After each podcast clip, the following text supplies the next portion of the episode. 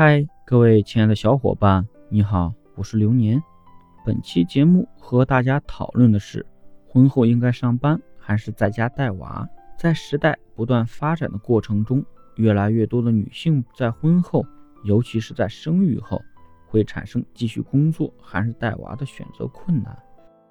大家一方面希望继续发展自己的事业，追求自己的生活目标，另一方面出于母性考量。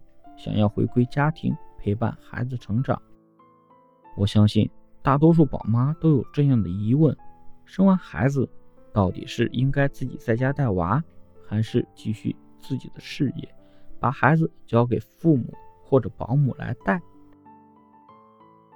其实这个问题的根本在于女性源自各方面影响所产生的疑问和考量：一、社会施加的刻板印象。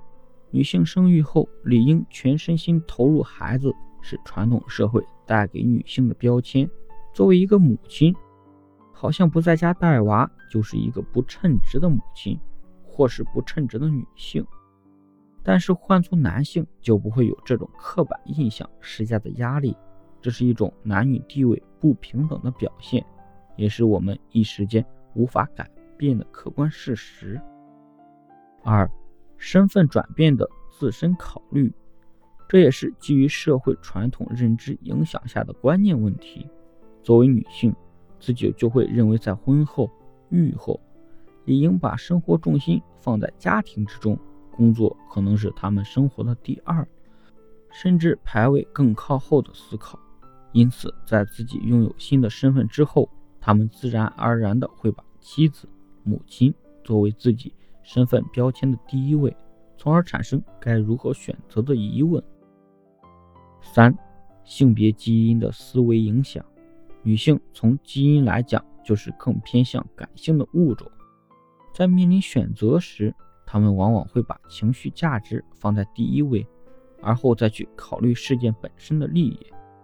而在一番考量之后，她们可能会将情绪价值放在更高层次，做出选择。